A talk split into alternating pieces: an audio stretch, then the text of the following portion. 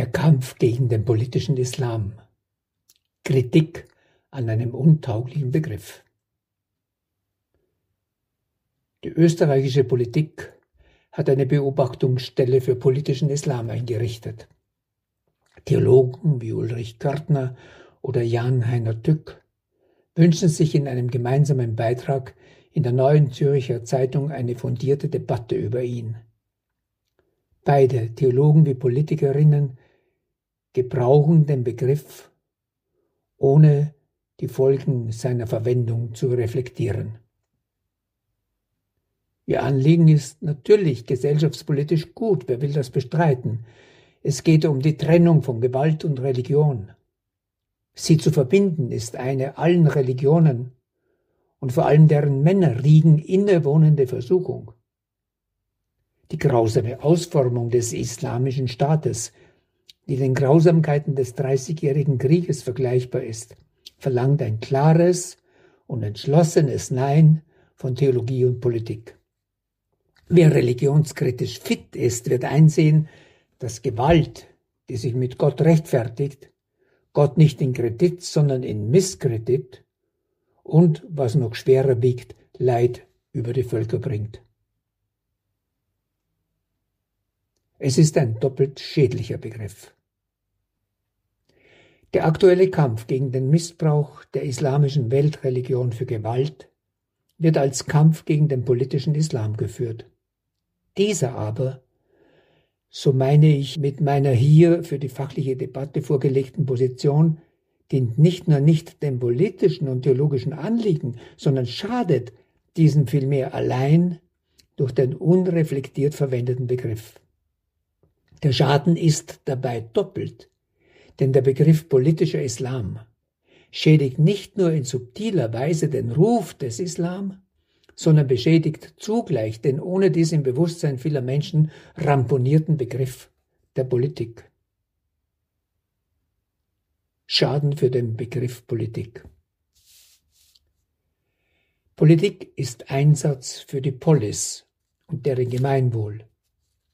Der Begriff politischer Islam unterstellt, dass ein Islam nur dann akzeptabel sei, wenn er nicht politisch ist.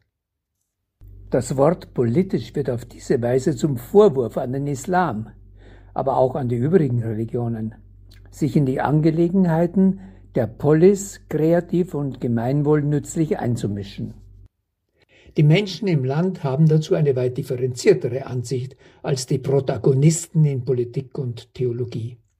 In der Religionsstudie des Jahres 2020 war gefragt worden, für welche der folgenden Bereiche sollen sich die christlichen Kirchen bzw. soll sich die islamische Glaubensgemeinschaft ihrer Meinung nach verstärkt einsetzen?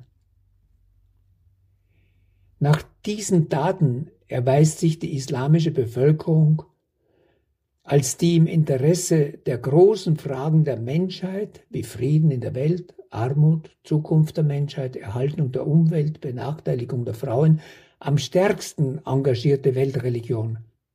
Und dies im Konfessionsranking gleich nach den Orthodoxen im Land. Das macht den Islam im besten Sinn dieses Wortes zu einem politischen Islam. Allah sei Dank.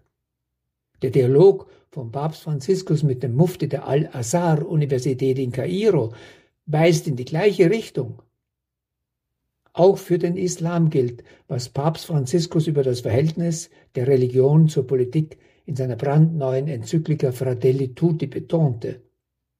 Ich zitiere Religiöse Amtsträger sollten zwar keine Parteipolitik betreiben, aber sie dürfen deswegen nicht einfach die politische Dimension des Lebens ausgrenzen, welche den Blick für das Gemeinwohl und die Sorge für eine ganzheitliche Entwicklung des Menschen beinhaltet. Nummer 276. Oder wie unser Jahrhundertkardinal Franz König vor dem Gewerkschaftskongress am 23. Februar 1975 betont hatte, ich bin kein politisierender, aber ein politischer Bischof. Schaden für das Islambild. Der Begriff politischer Islam schädigt in seiner politisierenden Verwendung auch den Islam und seine Reputation Und das allein dadurch, dass vor allen möglichen Differenzierungen und Erläuterungen von einem Kampf gegen den politischen Islam die Rede ist. Gutes wird die Politik nicht bekämpfen. Die Unterstellung lautet also, dass es letztlich doch der Islam ist, der nicht nur für Gewalt missbraucht wird, sondern in seinen Grundlagen gewaltproduktiv ist. Fremd- und Selbstbild. Nun sind die Menschen im Land in der Einschätzung des Islam höchst unterschiedlicher Ansicht. In der Religionsstudie waren vier Aussagen vorgelegt worden. Das sind auch gleich die Ergebnisse zu den Items, die so eingeleitet worden waren. Im Folgenden geht es um mehrere Meinungen um den Islam als Religion. Geben Sie bitte an, welchen davon Sie zustimmen und welchen nicht. Die Aussage, der Islam ist Weltreligion wie das Christentum und das Judentum, bei der das friedliche Zusammenleben aller Menschen im Vordergrund steht, wird von der katholischen Bevölkerung zu 56 Prozent akzeptiert. In der islamischen Bevölkerung sind es sogar 97 Prozent.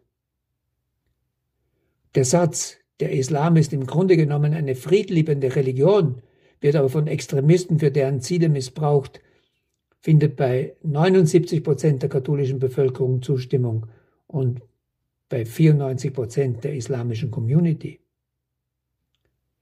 Die Moralvorstellungen des Islams sind überkommen und altmodisch. Vor allem passen sie nicht ins Europa des 21. Jahrhunderts. Katholische Zustimmung 78, islamische 25 Prozent. Schließlich, der Islam ist eine gewalttätige Religion, die die Entwicklung von radikalen Gruppierungen und Terroristen begünstigt, katholisch 49, muslimisch 7 Prozent. Die beiden ersten Aussagen, dass nämlich der Islam eine friedliebende Religion ist, aber von Extremisten missbraucht wird, korrelieren hoch. Der Islam wird als friedliebend, aber missbraucht wahrgenommen. Wie das Christentum und das Judentum gilt für eine Mehrheit der Menschen im Land der Islam also als eine grundfriedliche Religion, die von ihren Fundamentalisten missbraucht wird.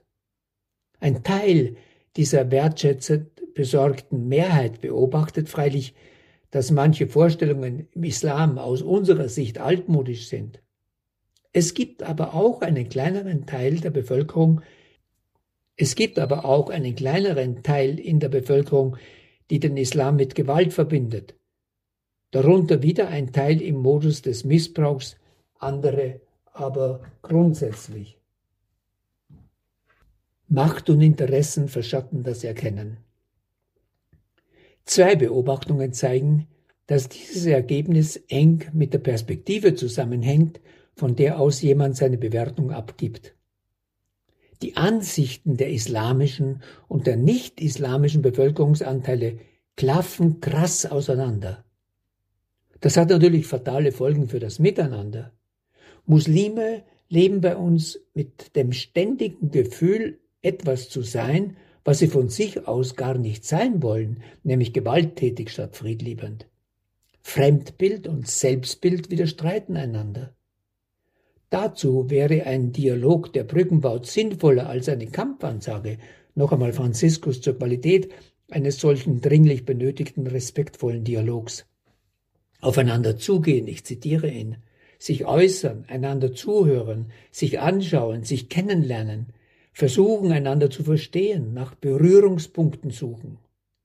Der echte Dialog innerhalb der Gesellschaft setzt die Fähigkeit voraus, den Standpunkt des anderen zu respektieren und zu akzeptieren, dass er möglicherweise gerechtfertigte Überzeugungen oder Interessen enthält. Fratelli Tutti 198 und 211.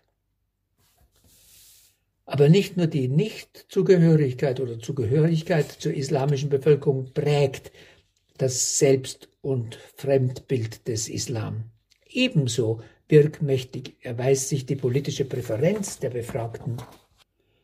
Jürgen Habermas behält Recht, das Macht, Interesse und ich füge bei auch Ängste, das Erkennen verschatten.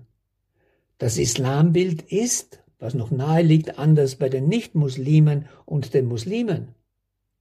Aber es ist noch weit mehr verschieden je nach parteipolitischer Präferenz.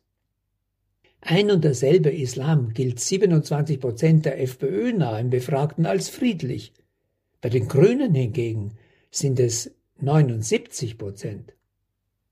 Eine frappante Nähe zeigt sich zwischen ÖVP 61 und FPÖ-nahen 68 Prozent Befragten in der Einschätzung des Islam als gewalttätige Religion.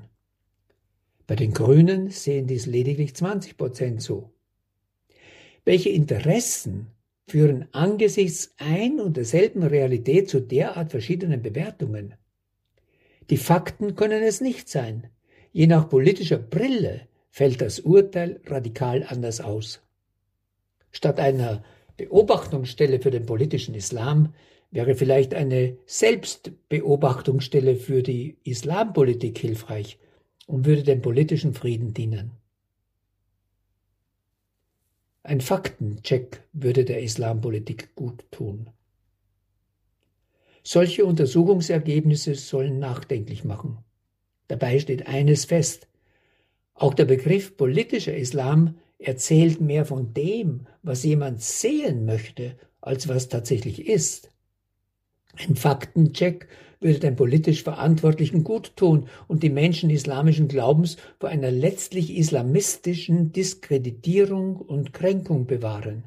Es bringt wirklich nichts, den Angehörigen der zweitgrößten Religionsgemeinschaft im Land unentwegt zu sagen, mag ja sein, dass ihr euch selbst für friedfertig anseht, aber wir sehen das anders. Es wäre gut, aus der Verschattung ins Licht zu treten. Das könnte die islamische Gemeinschaft ermutigen, gegen den Missbrauch Allahs durch gewaltbereite Kriegerinnen und Krieger in den eigenen Reihen entschlossen anzugehen. Zugleich könnte die Integration einer großen Zahl von Österreicherinnen und Österreichern islamischen Glaubens besser vorankommen.